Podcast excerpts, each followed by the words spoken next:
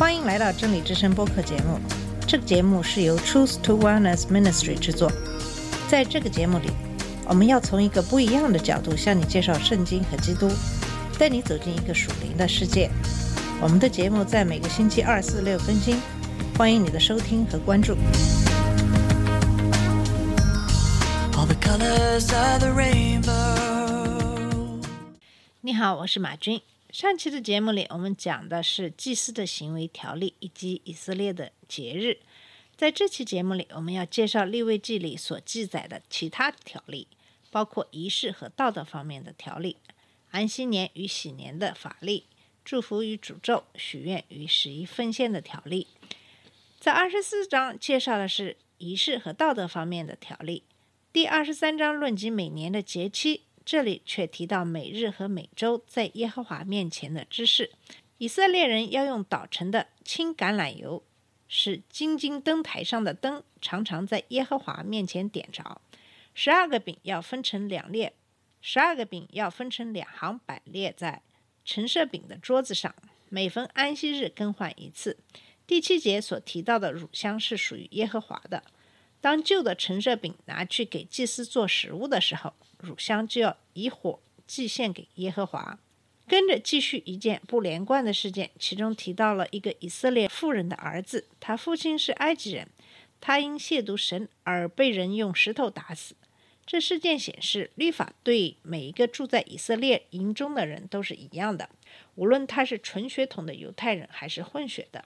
这事件显出亵渎神的罪像杀人一样，都要被判死刑。在十六节，大概是一个针对亵渎神的律法。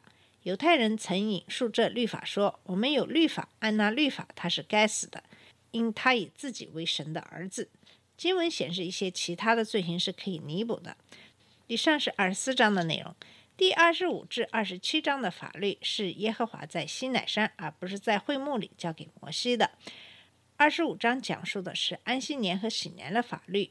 每逢第七年要守圣安息，田地不可耕种，为使土地恢复生产能力，这是最佳的方法。在这一年里，神规定以色列人不可耕种田地，也不可修理葡萄园，遗落自长的庄稼也不可收割。但自长的农作物可供以色列民做食物，任由众人自由取用。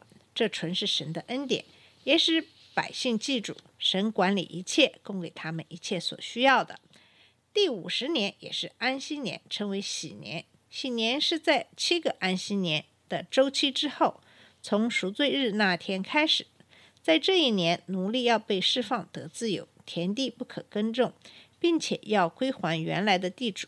奴隶或田地的价值要按着距离喜年的时间而递减。所有的生意交易都要考虑喜年的因素。在遍地给一切的居民宣告自由。这句话正铭刻在美国的自由钟上。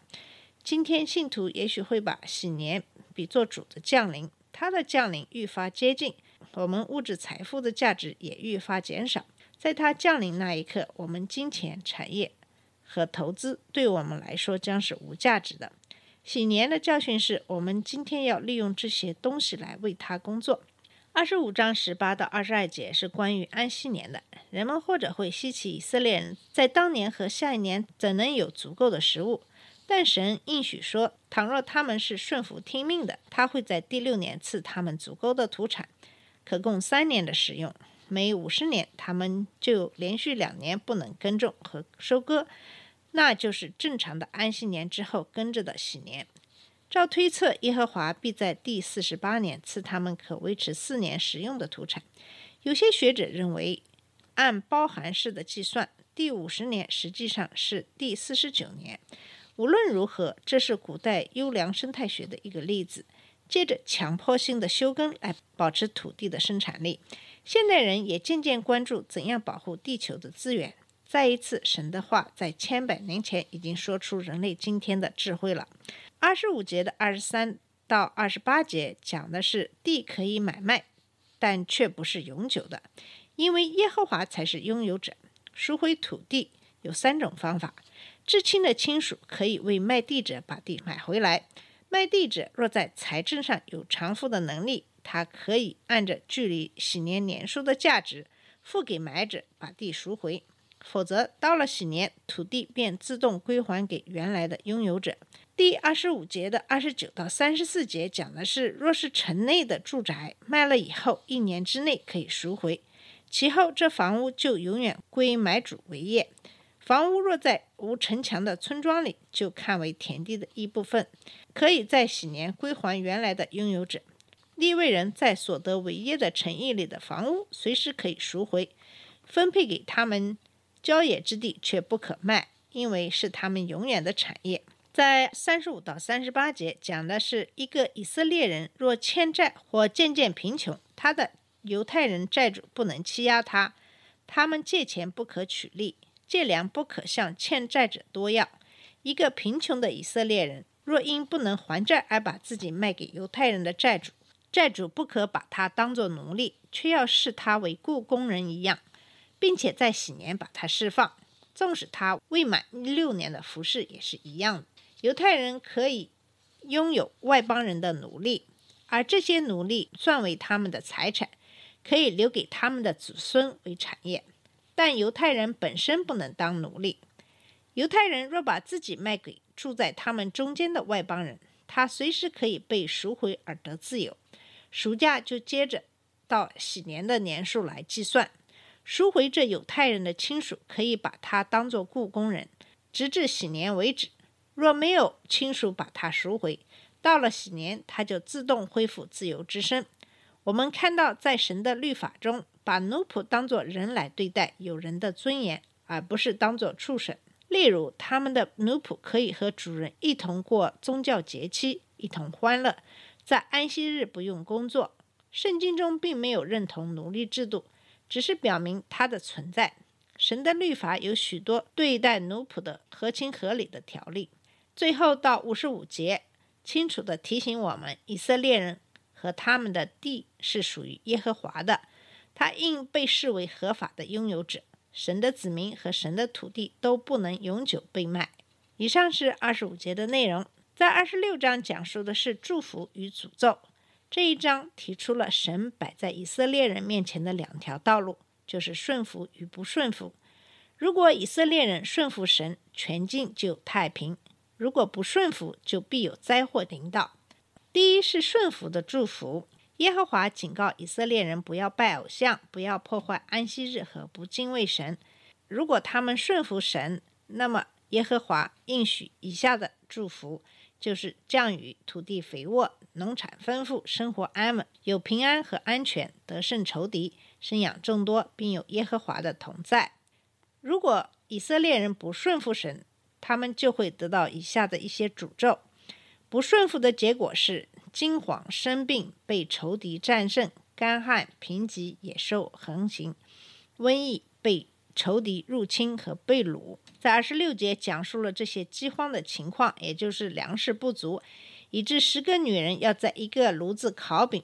正常来说，一个炉子只能够一个家庭使用。在第二十九节勾画出了更严重的饥荒，缺粮的情况严重，他们竟有吃人的行为。三十六到三十九节讲到以色列人如果支持的不顺服，会导致他们被外邦人掳去，以色列地会享受一段。歇息的时间，而那时期就相当于他们从前末世安息年的数目。这就是巴比伦人的掳掠时所发生的。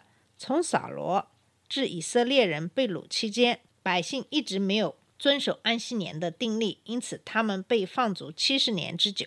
以色列地却得享其安息，用以补足没有按照律法规定当守的安息年之年数。在这一节的最后。提供了复原的方法，是通过认罪与悔改的和好，那就是不顺服的以色列民要认罪和悔改。神并不完全放弃他的子民，因为他纪念与以色列民先祖所立的约。以上是二十六章的内容。利未记的二十七章也是最后一章提到的自愿向耶和华所许的愿。神要以色列人献上某些财物给他，作为对他的侍奉之用。出熟的庄稼、投生的牲畜、投生的儿子、收入的十分之一等等。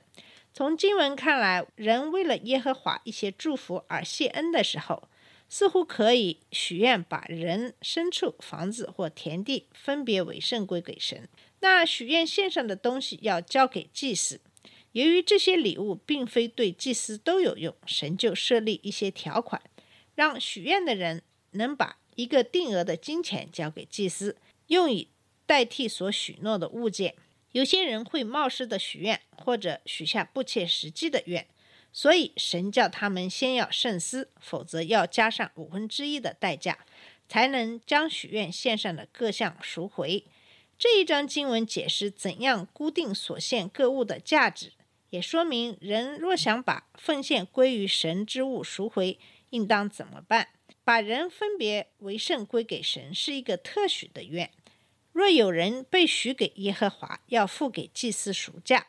人若因贫穷而不能按上表的价值赎回他的愿，祭司便要按他的力量固定他的价。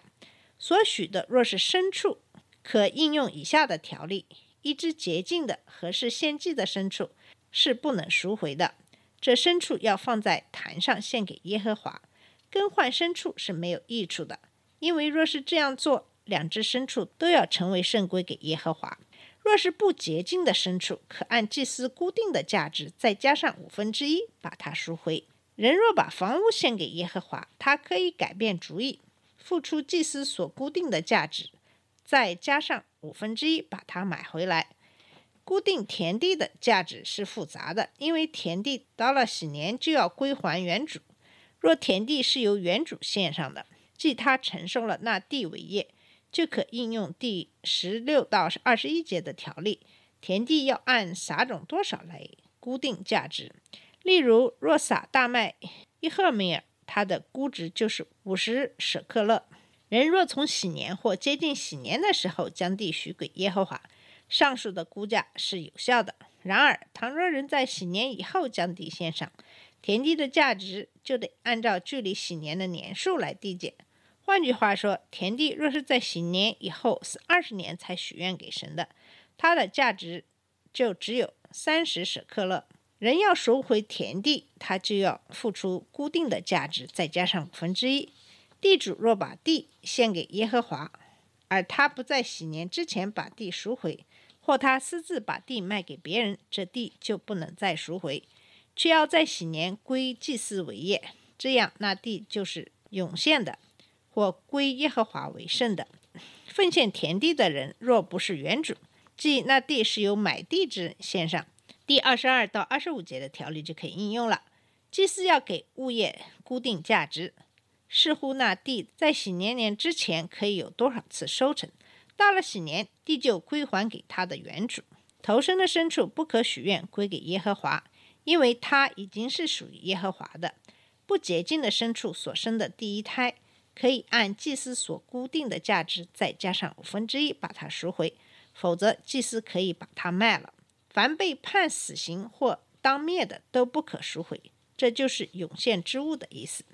因此，一个儿子若诅咒父母，他就不可被赎回，却要被致死。我们要留意本章把分别为圣归给耶和华的跟涌现的做出重要的区分。许愿归给神的东西，即分别为圣。归神使用的是可以赎回的，涌现的东西是完全和永久线上的，不能赎回。农作物和果子的十分之一是属于耶和华的。奉献者若想保留这十分之一，他可以付出它的价值，再加上五分之一。一切从帐下经过的这说法，意思是叫绵羊或山羊从牧人的帐下经过，借以数点其数目。这第一个十分之一称为立位人的十分之一，因为那是归给立位人的。生命记第十四章二十二到二十九节规定的第二个十分之一，而这个十一显然跟这里所述的有所不同。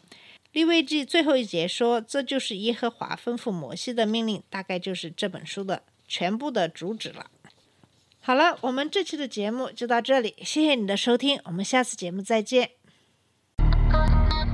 这里是真理之声播客节目真理之声是 truth to wellness ministry 旗下的一个节目由 truth to wellness ministry 制作和播出如果你有什么想跟我们分享请给我们发电子邮件我们的邮箱地址是 truth to wellness at gmail dot com 你也可以直接去我们的网站 www truth to wellness dot com 浏览更多的信息下次节目再见